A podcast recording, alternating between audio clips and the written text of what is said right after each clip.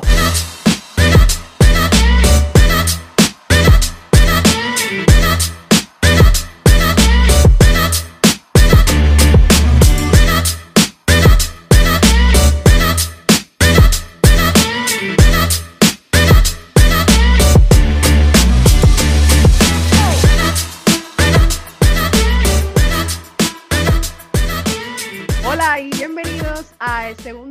Episodio de Sexo sobre la Mesa, educación sexual inclusiva para aquellos que hablan de sexo en la mesa o para quienes practican sobre ella. Mi nombre es Yajaira Reyes, educadora sexual y andragoga, y me encuentro junto a mis colegas eh, Chila Huertas y Vivian Roque. ¿Cómo están, compañeras?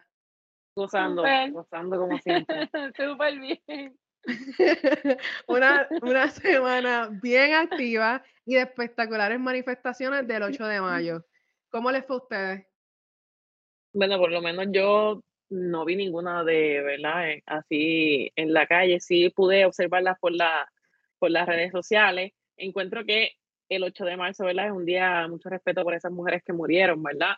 Y que eso sirvió de, de pionero para poder luchar por los derechos de nosotros las mujeres y el color violeta me encanta. que encontraron un buen color para poder celebrar, ¿verdad? Lo que hemos logrado hasta ahora como mujeres y todavía nos falta ¿Y tú, Vivian, cómo, cómo eh, el 8 de marzo?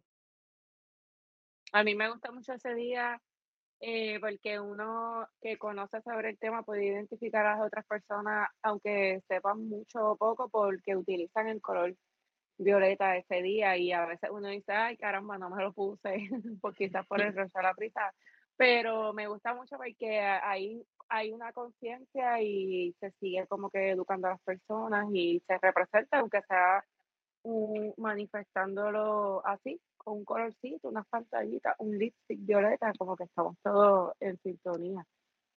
Exactamente, para mí fue bien bello ver la gran cantidad de personas que se lanzaron a la calle y que exigen la igualdad de derechos, que se han empoderado de este día y que le dan voz a todas esas personas que no están presentes y que eh, son parte de la injusticia en el ámbito social que estamos viviendo día a día. este, Y también tuve la oportunidad de ver a una compañera que nos expresó cómo podemos eh, dar nuestra voz a escuchar aun cuando no tenemos la oportunidad de salirnos a manifestar. Pero a todos nuestros oyentes, Hoy estaremos hablando de tres prácticas sexuales que han causado mucha controversia en las redes sociales y que muchos de ustedes nunca han escuchado anteriormente. Pero antes de comenzar, comprendemos que este tema puede ser súper sensible para algunas personas y por tal razón tomamos un minuto y advertimos que este podcast contiene temas de sexualidad explícita con propósito educativo en beneficio y promoción de la salud sexual y que en ningún momento intentamos ni las compañeras ni yo, ni eh, ningún personal del podcast intenta atentar contra el principio ético o moral de ninguno de nuestros oyentes. Así que solicitamos, por favor, mucha discreción. Y sin más preámbulos, hoy hablaremos del soaking, el bubbling y el soft, el soft swinging. como que, pero what? ¿El soft what? ¿Y qué? Pero háblanos, Vivian, ¿qué es el bubbling? El bubbling es una técnica de hacer como Photoshop o retoques de fotos en el que se utilizan burbujas o estilo queso suizo eh, sobre las personas que tengan poca ropa y ese efecto pasa por encima de sus partes íntimas creando un efecto como de desnudez y es se utiliza tanto en fotos como en video. Es algo así como un soft porn. Sí, eso por lo menos por lo que yo estaba viendo, realmente juega con la mente, te la manipula porque ese queso tan estirado que hay justamente esas burbujas, que hay justamente lo que tú tienes que ver, porque a través de las burbujas es que tú lo ves. Porque el queso, como quien dice, tapa la, si es la parte de arriba del brasier, si es el panty, si en el caso del varón normalmente tienen espidos para que se puedan ver bien y juega con tu mente. Porque realmente tú piensas que la persona está desnuda. que te hace correr la imaginación, porque realmente tú puedes imaginar lo que sea que está debajo de ese pedazo de queso, como dice Sheila. Sí. Claro, pues nuestra, nuestra imaginación y nuestra mente está programada para eso mismo, para completar imágenes. Eh, y así, pues, estas personas que utilizan esta técnica eh, se estimulan mirando imágenes que la realidad no hay ninguna desnudez, pero la técnica en que está hecha y eh, parece que no tiene ninguna ropa. Eh, la técnica del remojo. Esa técnica de remojo, eh, súper, súper curiosa, se conoce como soaking y es una práctica sexual que se lleva entre la comunidad religiosa donde los adolescentes y jóvenes adultos e introducen el pene en la vagina en forma de parqueo sin empuje ni movimiento. O sea, en arroz y habichuela lo introducen, lo meten, como dicen por ahí, y lo, y, lo, y lo dejan. No hay empuje, no hay trust, no hay ningún tipo de movimiento. Y esta práctica sexual claramente como mencioné, viene entre los jóvenes y los adultos como forma de preservar en su comunidad religiosa las creencias de castidad. Y vamos a discutir más adelante cuáles son las razones por las que las personas toman la decisión de tener una práctica sexual como esta y nosotras como educadoras sexuales, eh, cómo vemos que esto puede ser una problemática entre los jóvenes y luego en el área de la adultez, cómo se pueden desarrollar diferentes trastornos y problemas. Y Sheila, ¿cuál práctica sexual tan curiosa tienes para hoy? la, la última de las tres es el soft swinging. Normalmente lo utilizan, ¿verdad? Este, en, ¿verdad? Las prácticas religiosas entre parejas. Pero ¿por qué decimos soft? Porque no hay ningún tipo de de coito sexual en penetración pene-vagina. O sea, esto es, el coito puede ser a través del sexo oral, puede ser, ¿verdad? Este, utilizando nuestras hermosas manos y, o los roces. Pero se hace entre parejas, es como un cambio de pareja, es como un swing, pero soft, porque no tenemos nada de lo que es la, la penetración, ¿verdad? Pene-vagina. Y y encuentro como que tiene sus cosas y por lo menos, ¿verdad? Cada cual es una práctica religiosa, pero en cuestión del intercambio de pareja, como que nosotros pues podemos decir de que, wow, se cambian las parejas de manera suave, porque no hay la penetración, o sea, es como decir de que él es mi pareja, vamos a intentar algo nuevo sin tener, ¿verdad? Lo que es la, la penetración es como que algo bien complicado. La realidad es que cuando le damos el enfoque a la sexualidad completamente, como si fuera el coito, esto sí es bien visto. Sí, las prácticas sexuales son aceptables y hay que entender que las prácticas sexuales son variadas, son individuales porque son las formas eh, de recibir y dar placer. Pero cuando estas prácticas sexuales se convierten en problemáticas, eh, por ejemplo, cuando comenzamos el podcast mencionamos que esto fue una tendencia en TikTok. Y si bien sigue siendo. sigue siendo. Y cuando mm, sintonizamos toda la problemática que tenemos con las nuevas tecnologías y quiénes son las personas que están sintonizando este contenido, si yo veo a un adolescente, a un niño, viendo estas prácticas como una alternativa de exploración sexual, puede distorsionar completamente lo que conoce como sexualidad, como sexo saludable y puede incurrir en conductas de riesgo.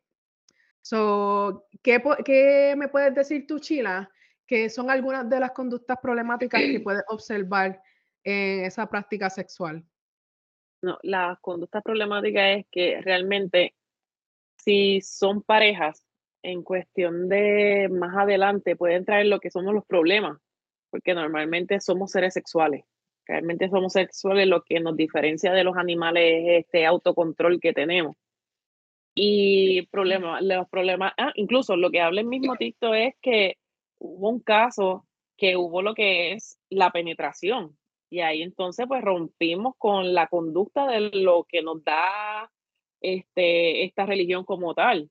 que solamente soft, no puede haber ningún tipo de, de penetración. Se dan estos que llevan al divorcio, porque tenemos unos estándares y unas cosas, y como tú bien dijiste, este es amplio, el sexo es amplio, lo podemos disfrutar de diferentes maneras, pero al tener unos estándares, ya cuando llega a lo que es la relación, la penetración, empiezan entonces los problemas, porque tú sabes que no, no se supone que haya penetración, lo hiciste, ¿por qué lo hiciste? ¿Te gustó? Y ahí entonces empezamos con los problemas personales. Algo que se supone que hubiera sido para llevarnos bien, pasarla bien, termina entonces en, con muchos problemas, porque la, lo del TikTok era que ellos eran casados y practicaron esto.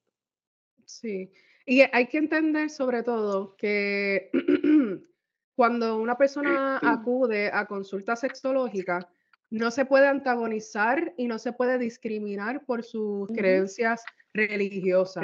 Al contrario, siempre se le debe ofrecer un espacio seguro en donde un consultor sexual, educador, sexólogo, no puede decir que estás haciendo mal, que estás haciendo bien.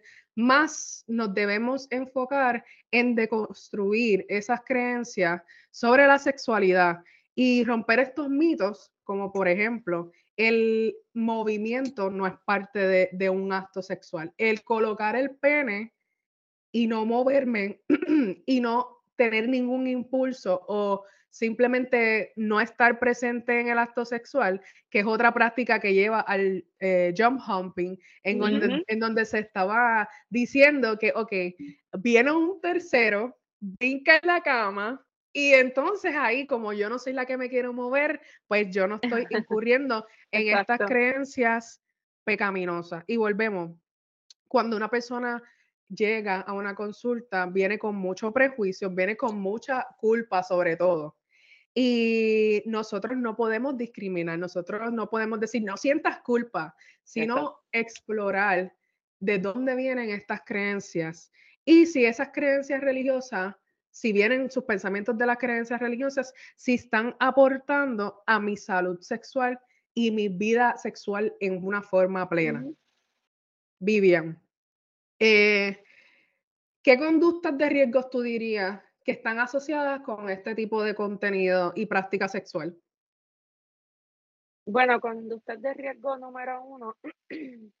si bien dice que en este grupo religioso estos tipos de conducta es algo como que es de ellos como tal. Número uno, al exponerse así como en las redes sociales, pueden sentirse incluso perseguidos o señalados, porque entonces tú dices, ok, pues ya saben de mí, porque va, o van a sentirse que todos van a pensar que esa persona también lo hace porque pertenece a ese grupo religioso.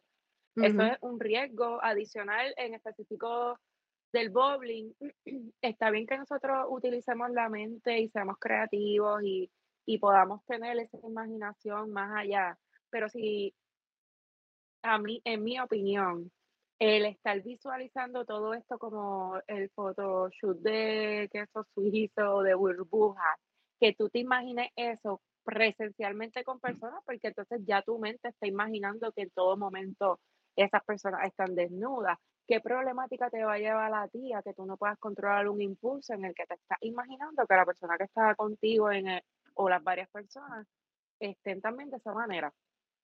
¿A, qué nivel tú puedes controlar ese cambio de imagen en el que tú te estás este, acostumbrando a ver, ya sea por foto o por video, y traerlo a la realidad? Exactamente. Y, y más allá de esto ser un currículo, en educación sexual, vemos cómo estas prácticas religiosas simplemente abarcan la sexualidad desde la forma reproductiva. Y entonces lo que hace es que desconecta a la persona de, lo, de su ser sexual, de lo que es el placer, y lo reconecta su sexualidad con la culpa. Y esto es algo que maybe puede pasar en la niñez, en la adolescencia, y cuando llega a la adultez, que es donde está permitido expresarte sexualmente, vienen trastornos y esto no, algún disclaimer, no queremos diagnosticar en ningún momento, aquí no estamos para diagnosticar, sino que puede ser base para, las para formaciones de traumas y trastornos como, la son, como lo son la difusión eréctil, la anorgasmia, cosas no, y la fobia al sexo, o sea, que le tengan fobia a tener sexo. Porque la religión solamente es para procrear. Llega un tiempo de que hay muchos trastornos que, que vienen acá arriba antes de llegar a lo que es sexual, vienen psicológicos y tienen tanto miedo a tener sexo, que es como dice Yajaira, vienen entonces otros trastornos, difusión eréctil, este, anorgasmia, que realmente para hacerlo más safe dentro del ángulo, porque sabemos que se tienen que reservar para el matrimonio, al fin y al cabo, con el tiempo va, va a tener un poquito más de repercusión. Y no tan solo trastornos, también parafilia, si nos vamos en el caso del soft swinging, que dices que va a llegar un tercero. Entonces, en un futuro tú vas a necesitar una persona que te esté mirando, porque entonces ah, necesitas ese tercero, aunque en el soaking, en el soaking, exacto. ¿Cómo es que le dice un jump? Jumping, jump, jumping, porque brincaste y tú me moviste, pues hubo movimiento y no es mi culpa, pero luego que, luego que llega y te casa, vas a necesitar un tercero, vas a poder funcionar. No, este, definitivamente que se, se, forma una desasociación de tu cuerpo. Oye, porque hay que tener movimiento. Se descartan prácticas como parte del sexo, los abrazos, los besos, las caricias.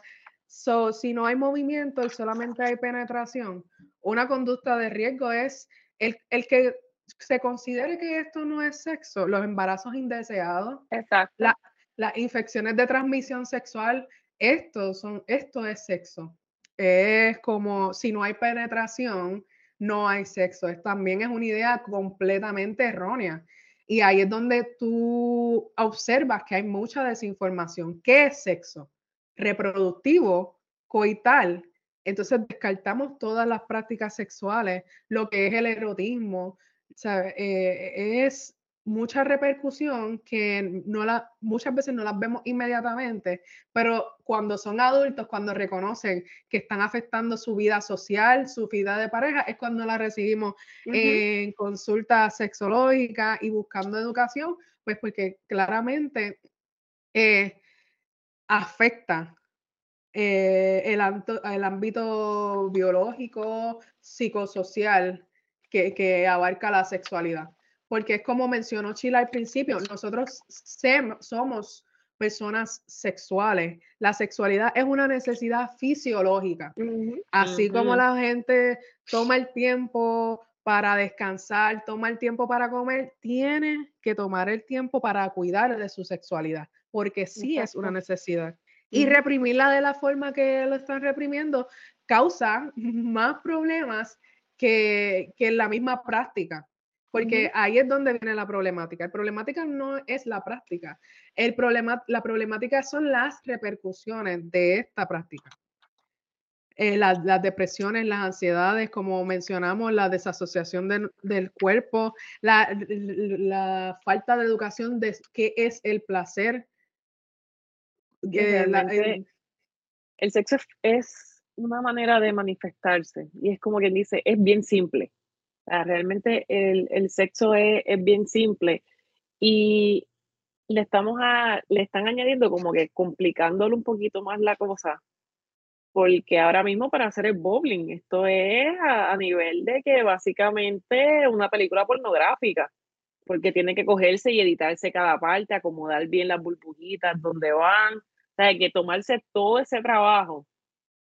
O sea, hacer básicamente unas fotos porno, pero, ¿verdad? Con un poquito más de trabajo, tienen que editar, sacar las burbujas, sacar la imagen, poner aquí, poner allá, que es bastante igual que el soaking. El soaking es como que yo no lo hice, no lo hice, alguien lo hizo por mí. Ay, te embarazaste. Ay, sí, yo me embaracé, pero no era que yo lo estaba buscando. O sea, que esa falta de educación sexual, que de que no necesitas esta lubricación, existe la lubricación este, estos jóvenes no la tienen. O sea, son embarazos no deseados y embarazos que van a continuar porque dentro de la religión yo entiendo que no hay ninguna ¿verdad? forma de poder terminar ese embarazo no deseado o ese niño va a llegar a este mundo por algo que no se supone que hubiese pasado. Sí, e, era, pero eso es un tema increíble para otro momento, porque imagínate, aquí estamos 30 años hablando sobre las decisiones, pero la realidad es que sí, tienes toda la razón. Eh, más allá de la falta de educación sexual, es el manejo de la culpabilidad. ¿Cómo trabajamos y educamos a esa persona para que entienda que es, ok, tiene sus creencias y no las vamos a cambiar?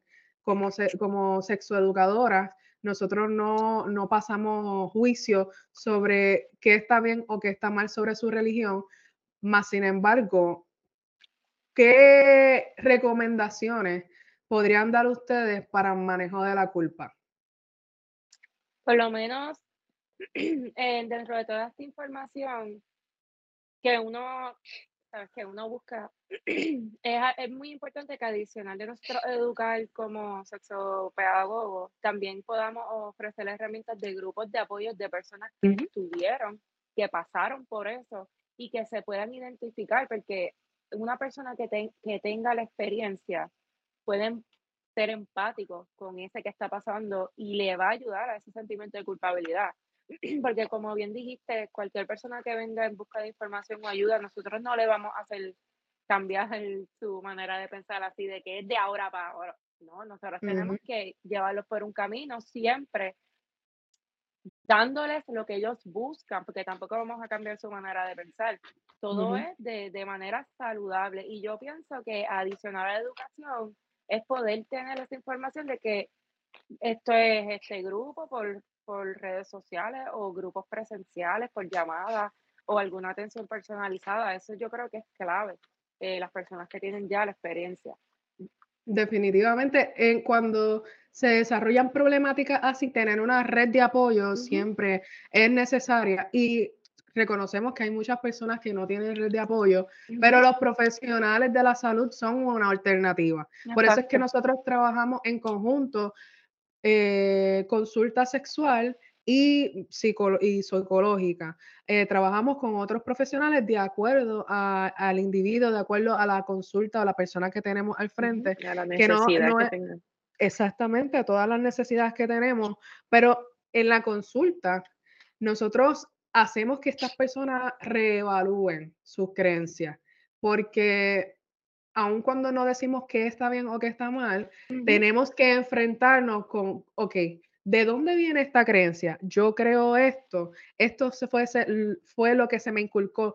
Ellos tienen que retar sus creencias y esa es una, una de las partes más difíciles el, eh, eh, tener este proceso de introspección, el decir, ok, esta, esta creencia me beneficia a mí, no me beneficia a mí, está contribuyendo a mi sexualidad o simplemente es un impedimento. Y es difícil porque tu cuerpo te dice, esto es lo que yo necesito, esto es lo que yo quiero explorar, y tu religión te dice completamente lo contrario. Esto es, es pecaminoso. hacerlo poco a poco que, no, que es lo que yo digo, que sí se va a llevar y se le va a referir a otros tipos de profesionales, pero que, que las personas entiendan que es, es algo de un, un, día a la vez, no es como que esto va a ser de hoy a la semana que viene, yo me voy a sentir súper bien, no voy a tener culpa, o sea, no.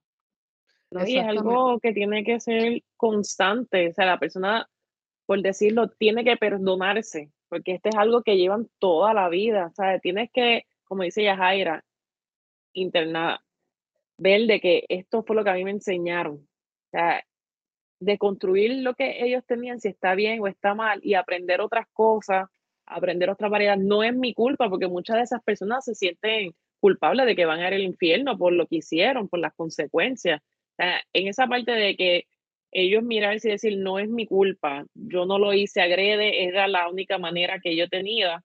Y ahí, pues, como, ¿verdad? Siempre hay que ir hablando con otros especialistas de la mano, pero esa manera de que ellos se perdonen, de que acepten de que eso era, ¿verdad? Parte de, de la religión, es bien difícil. Esto es una vez y hacer que otras personas entiendan de que ese, porque ahora cualquiera que nos está escuchando están diciendo, ah, ya están diciendo eso, pero sí entendemos, ¿verdad? Entendemos que esto es parte de, de, de la religión y que es algo que es una, una, un día a la vez.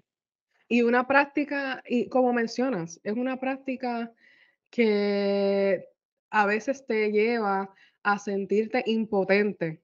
Y no podemos, no vamos a decir que vamos con positivismo eh, no, sí, tú puedes y vamos a, y vamos a descartar todos tus sentimientos. Eh, no es fácil. Así el tiempo que te tomó construir todo este pensamiento, te va a tomar desconstruirlo. Eh, causa emociones incómodas, pero la práctica hace la perfección. Todos los días, como menciona Vivian, un día a la vez. Cuando van a consulta, muchas personas consideran que no, sí, yo voy a mi primera consulta, eh, eh, la, sexóloga, el educador sexual, el psicólogo me va a decir, toma esto, haz esto, y esa no es el remedio. Hay muchas cosas que Sí, hay muchas cosas que hay que trabajar, hay muchas cosas que tienen que, reflexionar si deseamos eh, un cambio permanente o a largo plazo. Porque magia no hay, ni remedios mágicos. Pero entonces todos los que nos están escuchando pensarán, pero ¿cuál es la relevancia de esto en Puerto Rico? Y la realidad es que nosotros tenemos, como menciona Lourdes Morales, en su publicación en la UPR 83.1 informó que tiene eh, creencias en sociedad religiosa. 83% de nuestra, de nuestra población tiene inclinaciones religiosas. Entonces, pensemos en no tan solo adultos, nosotros como padres, como agentes sociales, pasamos nuestras creencias sea indirecta o indirecta, le estamos enseñando a nuestros adolescentes a la forma en que se deben expresar o que está bien visto o que no. Entonces, si nos dejamos llevar por las estadísticas, ¿verdad? Las estadísticas del Instituto de Estadísticas de Puerto Rico hizo una encuesta en donde nos comparó con más de seis eh, estados y dice que las, el 72.5 de las personas se identifica como religiosa, asista o no asista a la iglesia. Entonces, si tenemos tantas personas con creencias religiosas, y no vamos a decir que todas las personas con creencias religiosas tienen traumas sexuales, eso no es lo que se está diciendo, pero si no se tiene el conocimiento de educación sexual, ¿qué porcentaje tan alto o cuál sería el porcentaje de personas que viven con prácticas de riesgo y traumas sexuales que no asisten a consulta sexual. Porque ah, creen eh, que eh, eso es, esa es su realidad. Es la norma. quizás estas tres prácticas que nosotros discutimos hoy no le aplican al ochenta y pico por ciento que tú mencionas en Puerto Rico, pero sí las distintas prácticas religiosas, cada cual tiene sus creencias y su manera de, de darle información dentro de sus mismos grupos. Y es lo que dices, como que esa falta de educación en cada grupo religioso es lo que, y también lo, las personas que tienen hijos, como esas, esos hijos de grupos religiosos dan la información a los otros niños. Eso es una manera también de, de hacer comentarios que después pudiesen ser confusos. Exactamente, nosotros debemos reexaminar, vernos eh, individualmente, no, no como estamos este, proyectándonos, sino yo soy creyente, y esto va a ser mi opinión, en que el mejor amigo debe ser el espejo. Y es uno de los enemigos más grandes de muchas personas. Estos trastornos o estas problemáticas, debería decir, no solamente son en mujeres, en hombres, en personas con vulva o personas con pene. Esto es un problema social. Es un problema social que se debe trabajar desde uno mismo, desde lo personal, para que entonces podamos eh, reconstruir desde cero, desde cero. Eh, porque construir con todas estas creencias es difícil. Este, y tener un abordaje positivo siempre en consultas sexológicas, sin prejuicios, sin problemática, espacios donde puedas reexaminar y evaluar estos patrones sexuales problemáticos. ¿Algo que quieran aportar, compañeras, antes de irnos despidiendo? Yo por lo menos entiendo que, ¿verdad? Cada cual con su, con su religión y la respeto ¿verdad? Yo también soy creyente. Y nada, todo lo que se habla es conocer la sexualidad y saber trabajarla. O sea, conocerla. Todos nos miramos al espejo todos los días, así sea lavarnos la boca, a ver si tenemos un barrito, si tenemos el pelo bien. So, que realmente es respetarla, conocer, porque no nos quita el conocimiento, el conocimiento no nos hace propenso a, ¿verdad? El conocimiento nos hace poder defendernos, pero, ¿verdad? Cada cual con, con su religión, pero siempre y cuando tener ese conocimiento para saber si las cosas que estamos haciendo dentro de cómo somos personas, ¿verdad? Dentro de personas, está correcto o no está correcto para nosotros. Porque nosotros vamos a seguir evolucionando para nosotros, no para la sociedad. Y eso en la religión, pues, está bien marcado, pero yo entiendo que con el tiempo, con la generación que estamos ahora, ya estamos, ¿verdad? Distinguiendo básicamente lo que es correcto para cada persona sin tener que hacerle daño ni forzar a otra persona a que caiga, ¿verdad? En, en X o Y paso siempre y cuando ¿verdad? hay que respetar y hacer las cosas sin tener que hacerle daño al que está al lado. ¿Y tú, Vivian?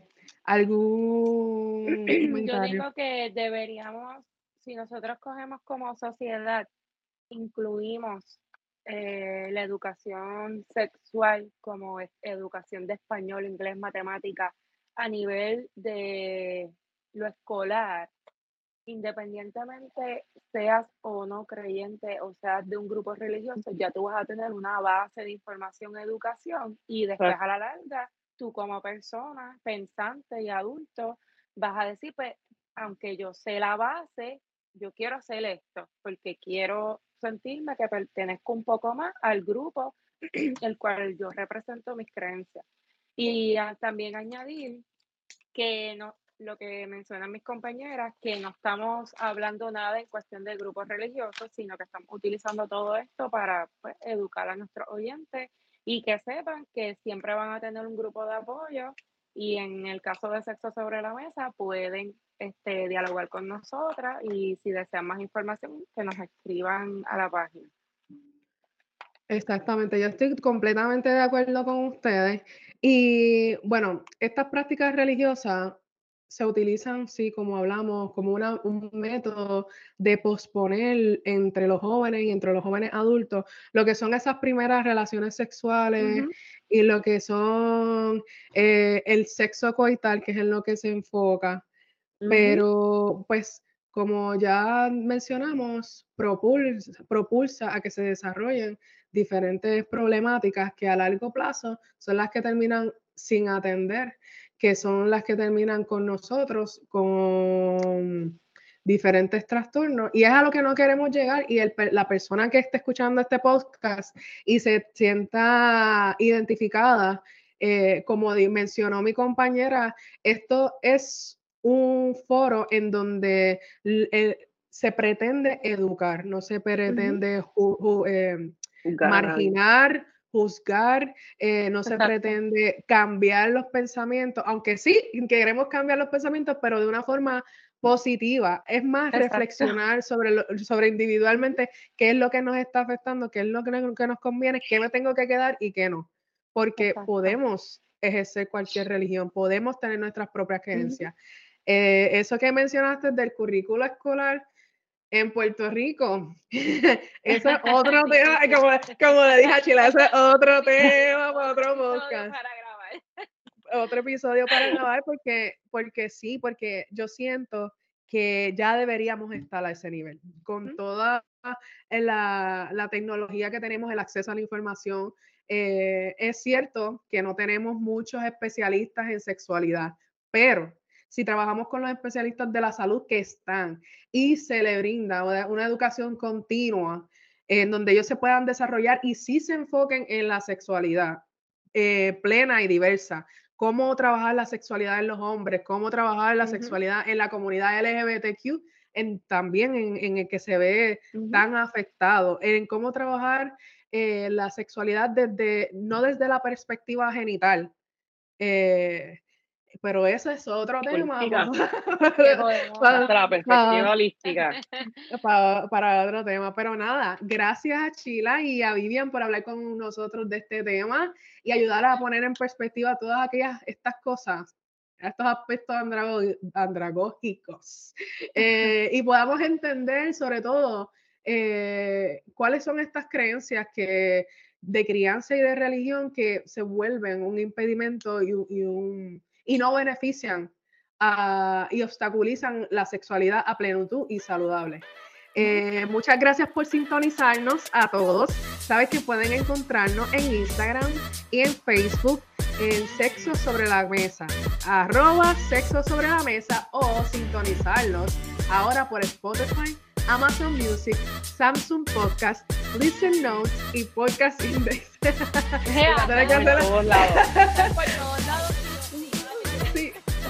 Vamos a vamos a tener eh, un podcast para decirles dónde nos pueden sincronizar.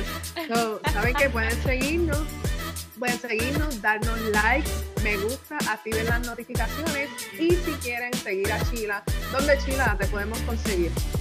Me pueden seguir en Instagram en Sex Comunicación. Así mismo, escriben Sex, le voy a aparecer yo, Comunicación, esa soy yo. Así que me pueden seguir por Instagram.